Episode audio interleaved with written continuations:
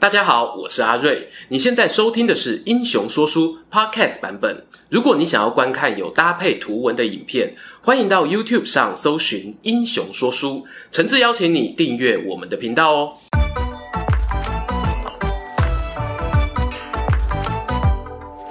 Hello，英雄说书的观众朋友，你们好，我是说书人阿瑞，替大家带来精彩的英雄故事。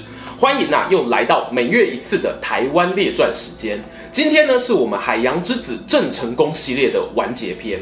我们会在影片中介绍他反清复明生涯中的巅峰之作——南京战，同时还有台湾学生很熟悉他攻打热兰遮城的经过。当然啦，在影片的后半段呢，也会和大家聊一聊我自己是怎么看待郑成功这一位颇具争议性的历史人物。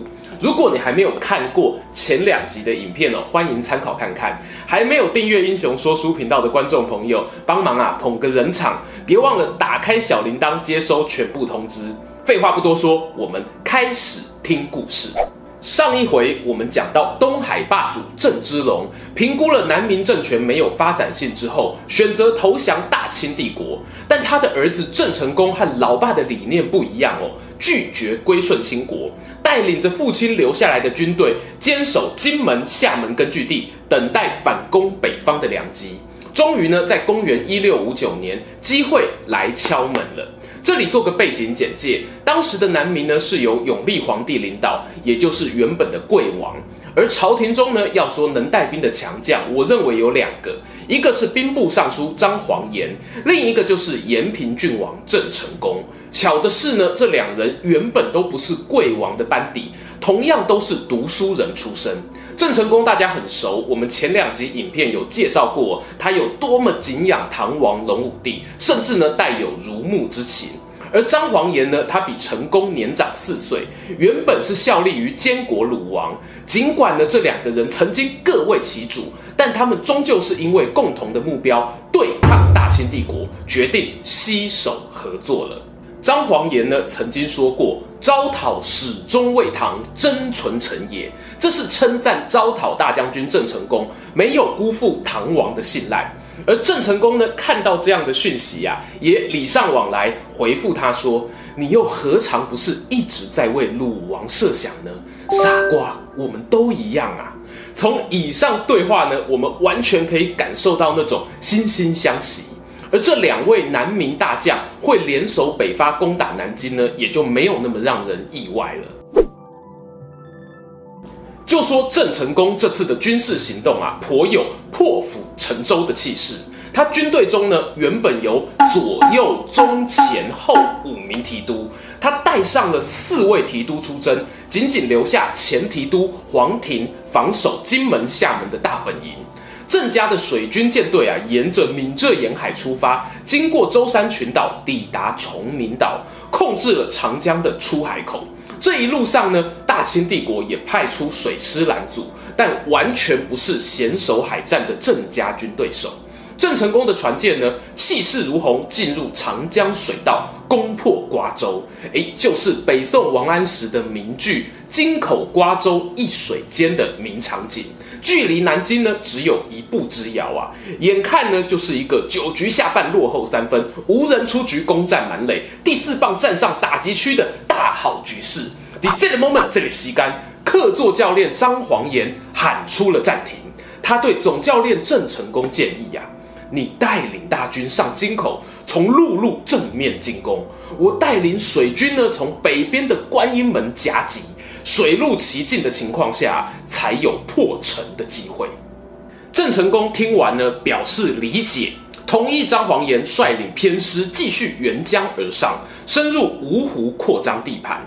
张煌言呢，兴高采烈地率领士兵改换适合江河航行的小船，沿着河道哦，架起缆绳，日夜赶路。终于呢，在六月二十八日这一天，抵达了观音门。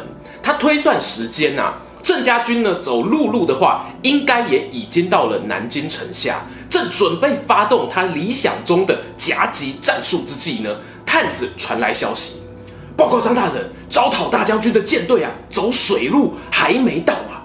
张煌颜一听，大吃一惊啊，在观音门呢苦苦又等了两天，仍然等不到郑成功的到来，只得咬牙赌一把，命令手下呢继续往内陆进攻，自己卡住长江，等待友军的到来。观众朋友们，你会发现啊，很明显的，这时候南明军队的指挥系统出现了分歧。我们可以想象出很多原因，好比说郑成功对于自己的水军相当有自信，一路北上过程中呢，不正是靠着这批船队才有辉煌战果吗？因此他想要复制过去的成功经验也是可以想象的。但郑成功呢，可能也忽略了一点，那就是他们的船舰呢，大多是为了海战而设计，进入了长江之后呢，一来是逆流而上，二来呢，水道狭窄。导致船只的行进缓慢，让南京城的守军有了准备时间。假如当初呢，他有参与张煌颜的夹击作战，或许南京城早就已经攻下来了，也说不定了。不过，老天爷还是有给郑成功第二次机会。张煌颜呢，在夹击作战落空之后呢，选择派兵冒险深入内陆。很幸运的，长江南北的老百姓纷纷响应，还准备了酒肉犒赏三军。短短半个月的时间哦，竟然争取到四府三州二十四县的归附。只要郑成功啊能够顺利打下南京，那长江流域呢就是囊中之物，北伐中原啊指日可待。然而此时啊，由于指挥系统已经分裂，郑成功呢不再主动与张煌颜讨论军队的大战略。张煌颜呢只能够透过旁敲侧击得知，郑成功取得京口之后，虽然有派出大军包围南京，但并没有积极攻城，也没有去抢占京口附近的卫星城市。张煌颜听到这样的军情报告后啊，就像是诸葛亮看到刘备在夷陵的布阵图一样。心脏哦，差点漏跳一拍。他连忙写了一封限时挂号信给郑成功。信上的大意是呢，你让军队啊消极包围坚固的南京城，失老易生他变，也就是哦军心松懈，容易出意外。建议你啊应该派出部将，尽快攻占南京附近的各府。如果呢清兵出来阻止。我方啊，还可以趁机消灭他们。等到四周插旗插满了，我们再全力攻打南京城。那时候啊，还不手到擒来？很遗憾啊，言者谆谆，听者渺渺。郑成功并没有采纳张煌言的建议，而他手下的士兵呢，远道而来，没多久也真的累了，开始松懈防守，甚至呢放下武器，离开营地呢去砍柴割草。南京城的守将察觉这个状况，知道机不可失，就挑了一天清晨，派出轻装骑兵，直接突袭城外的先锋营。当时呢，郑家军连早餐都还没吃，毫无斗志啊，被杀得大败而逃。在撤退的路上呢，还被附近赶来截击的清军再夹击一次，那个追加伤害啊，痛啊！郑成功的南京包围网宣告崩溃。人在西边内陆的张煌言呢，听说了主力部队被奇袭，最初没有很紧张啊，因为他想说有发现提醒过郑成功，即使呢攻城作战稍有挫折，也不过是后退一点点，重整旗鼓。就算后退一点点不够，江边呢还有大军舰可以躲，就算敌人杀到军舰旁边了，还可以退守京口，巩固长江出海防线。殊不知啊。当张煌言呢再一次收到战报，竟然就是郑成功直接弃守南京京口，扬帆往金门、厦门撤退的消息。当时呢，张煌言正在攻打江西失利，同时呢又失去了友军的澳援，只能够慌忙往东边朝大海的方向撤退。根据他的个人回忆录《北征得失纪略》表示啊。自己呢是徒步走了两千里路，靠着许多在地原住民的帮助，才得以保住一命。同时呢，他回想起和郑成功合作的包围南京作战计划，原本乘胜追击，情势大好，怎奈何呢？突然胜负被逆转，笑着笑着呢就哭了，忍不住啊要捏捏自己的脸，看看是不是在做梦。时过境迁，大家经常讨论为何郑成功没有把握机会猛攻南京城，为何战局稍有不利就仓皇撤退。后世呢众说纷纭，有人说郑成功就是要跟张煌言唱反调，也有人说呢，郑成功是中了清帝国的缓兵之计，还有人说是郑成功对于自己的陆军攻城战没自信，所以迟迟不发动总攻击。事后检讨的原因呢、啊，也许有百百种啊，但是大家几乎没有异议的一点是呢，南京之战的失败，对于永历皇帝郑成功来说，都是难以承受的打击。南明政权呢，进入灭亡倒数计时，而郑成功也损失了许多得力部下，譬如呢，经常在《延平郡王祠》里面陪祀的中提督甘辉，就是在南京一战中殉国。我如果从一个二十世纪出生的台湾人角度去看南京之战，台湾这一座岛屿的命运呢，其实也被那一场发生在遥远内陆的战争所牵连。因为郑成功战败回到金厦根据地暂时歇脚的时候呢，出身渔村的他，仿佛听见海洋另一端的呼唤，他远眺着海平面的尽头，看到了另一种生存的可能性。南京战败后，同一年的十二月，郑成功就计划派遣前提督黄庭去占领台湾。名义上呢是安顿军中官兵家属，一个盖眷村的概念。因为啊，北边的大清帝国压力越来越大，光靠金门、厦门的腹地呢不足以支撑，必须想办法延长战略纵深。不过呢，要特别说明一点是。此时的郑成功并没有明讲，他要把台湾当作反清复明的复兴基地。但如果你问我郑成功的内心想法是什么，我觉得啊，很可能已经有一颗恐惧的种子在他心里发芽。他发现呢，自己虽然叫成功，但是这辈子大概离成功遥遥无期了。之所以不能明讲想要退守台湾的原因，是担心呢会让整个南明的士气雪上加霜。就拿前面我们提到的张煌言为例，他发现郑成功起心动念要占领台湾的时候，立刻又提笔写信了。不得不说，这个人呢，真的有诸葛亮一般的预知能力。他写了一篇很精彩的长文，叫做《上延平王书》，放在 PTT 八卦版呢，应该会被推爆的那种等级。文中啊，引经据典，力劝郑成功呢，放弃攻打台湾，及早班师返回厦门。以厦门为基地哦，再图进取才有一线生机。很可惜啊，郑成功没有被这篇文章打动。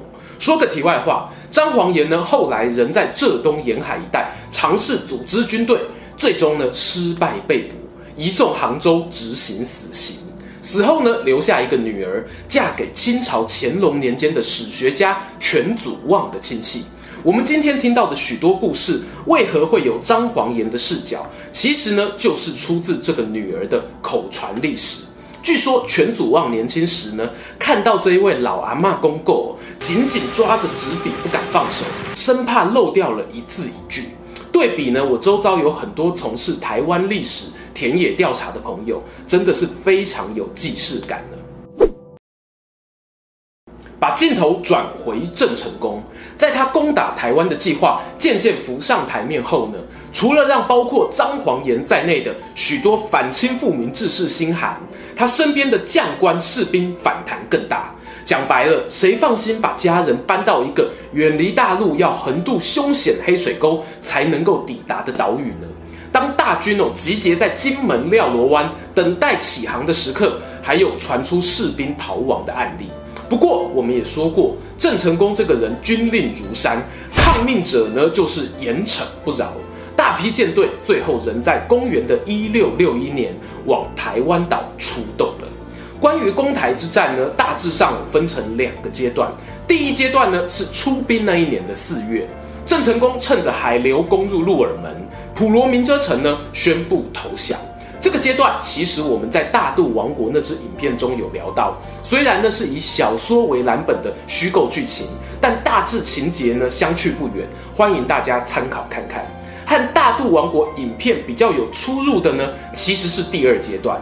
郑成功啊，携带着绝对人数优势，包围了热兰遮城 （A.K.A. 安平古堡）。原本以为呢可以速战速决，哪知道啊，却变成一场长期抗战的噩梦。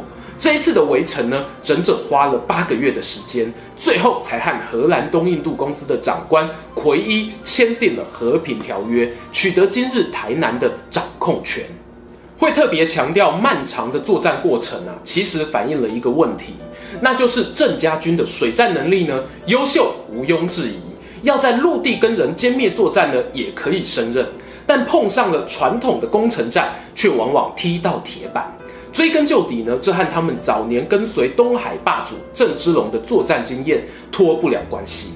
郑芝龙呢，强化自身的军备武力，从来哦就不是为了攻城略地、问鼎中原。透过政治力量扩张商业版图，才是他所追求的事。然而呢，他的儿子郑成功就不一样了。我认为郑成功能够以这么快的速度，从一个军事门外汉变成能带领庞大军队的领导者，他称不上什么军事奇才哦，但绝对是个聪明人。他一定也知道，靠父亲的这一支军队啊，想要反清复明是场豪赌。南京之战输了之后呢，要翻盘的机会非常渺茫。攻打台湾哦，充其量啊，也只是延后 game over 的时间而已。但郑成功呢，却选择继续走向这一条不归路。讲真的啊，历史上呢，像这样明知不可为而为之的傻子很多。而郑成功这一趟人生悲剧旅程的终点，刚好在台湾。这一点呢，勾起了我对他的兴趣。话说回攻打热兰遮城的这一仗，郑家军呢有三大劣势，其一是士气不佳，许多人还没有从南京大败、失去长官、失去袍泽的伤痛中走出来；其二呢是粮食不足。在闽浙地区落入清军手中后，光靠金门、厦门地区的腹地，几乎不可能养活郑成功手下的军队。因此呢，当郑成功攻打台湾时，几乎是一登陆就忙着一边派人开垦荒地，然后一边包围热兰遮城。这样分心二用啊，是危险的。史书上呢也有记载，派出去开垦的士兵遭到平埔族攻击的记录。诶，没错，英勇的大渡勇士呢，可能就在其中。至于第三大劣势，则是前面提到的攻城战，并非郑家军所擅长的。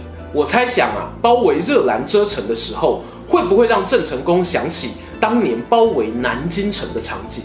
他是否懊悔，要是当初啊，听从张煌言的建议，带兵猛攻，此刻呢，自己正和永历皇帝坐在一起，商讨着北伐清国的大业呢？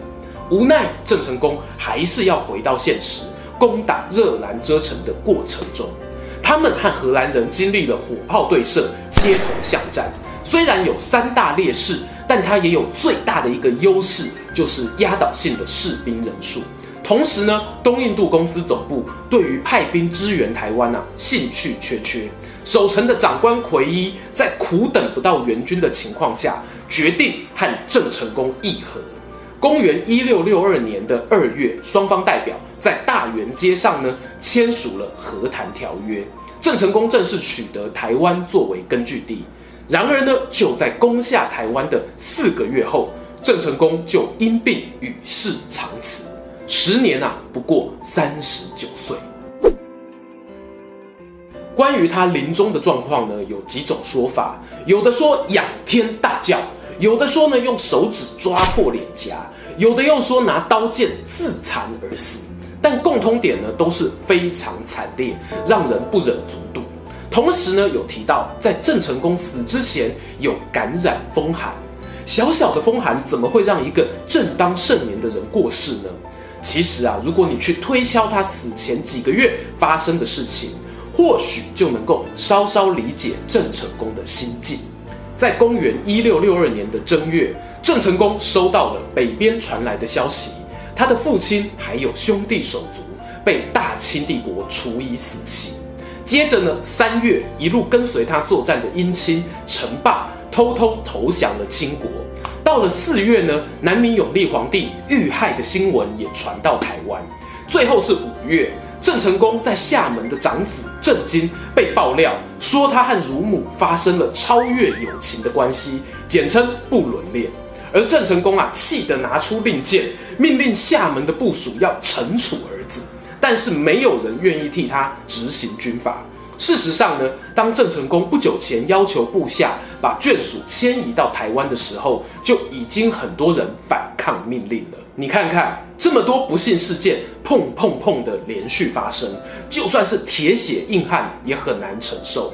更何况郑成功是一个富有血性而且相当敏感的人。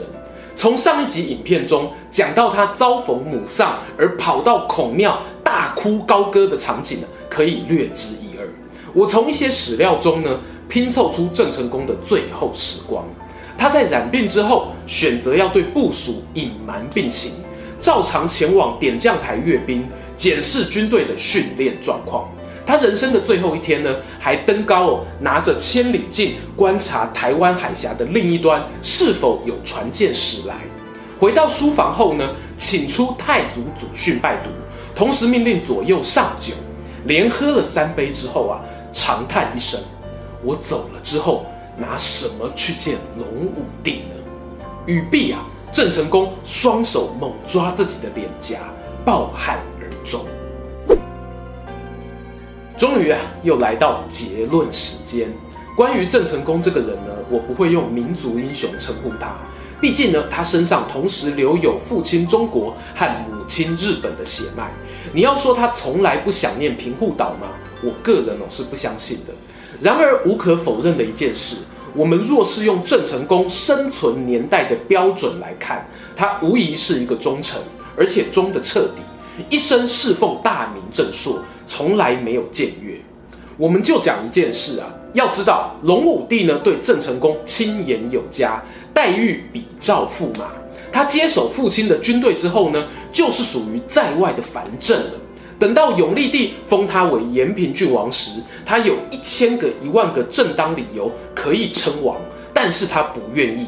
包括呢，生前最后一年跟荷兰人在签合约的时候用的头衔都是大明招讨大将军国姓，甚至连永历皇帝传来遇害的消息时，部下建议郑成功可以改年号，他都一口回绝。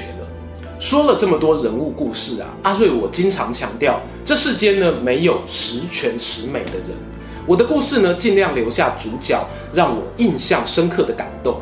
要讲郑成功的缺点呢，坦白说还真不少。他个性坚毅，因此呢能够承受从年少以来的奔波挫折。但是呢，他也很性急暴躁，这或许是文人感性的那一面使然。此外呢，他执行军法严厉，恨分明，在他手下判死的人呢不计其数。对于立场不同的南明将领呢，郑成功哦也有所顾忌。好比像李定国、张煌言等人，郑成功呢都有过约定一起出兵，但是爽约的记录。以上种种呢，我都知道。这些人性的不完美之处，说明了郑成功或许是个六十分将将及格的领导人，但啊，他却妄想要去实践一个八十分，不对，应该是超过一百分的梦想。他认真的看待他对隆武帝的承诺，如果有那么一天，我一定以死。捍卫陛下，有多少人呢？是有八十分、九十分的实力资质，但是却只做六十分的梦呢？每个人哦都有做梦的自由，勇敢去梦，则是郑成功教我的事。喜欢今天的故事吗？英雄说书需要你的支持，让好故事被更多人听到。动动手指订阅我们频道，打开小铃铛，选择接收全部消息，这对创作者的帮助非常非常大。如果你还想要给我们更多鼓励，也可以扫描加入会员 QR code，用每个月一杯咖啡的钱赞助我们的内容创作。这里是英雄说书，我们下次再见，拜拜。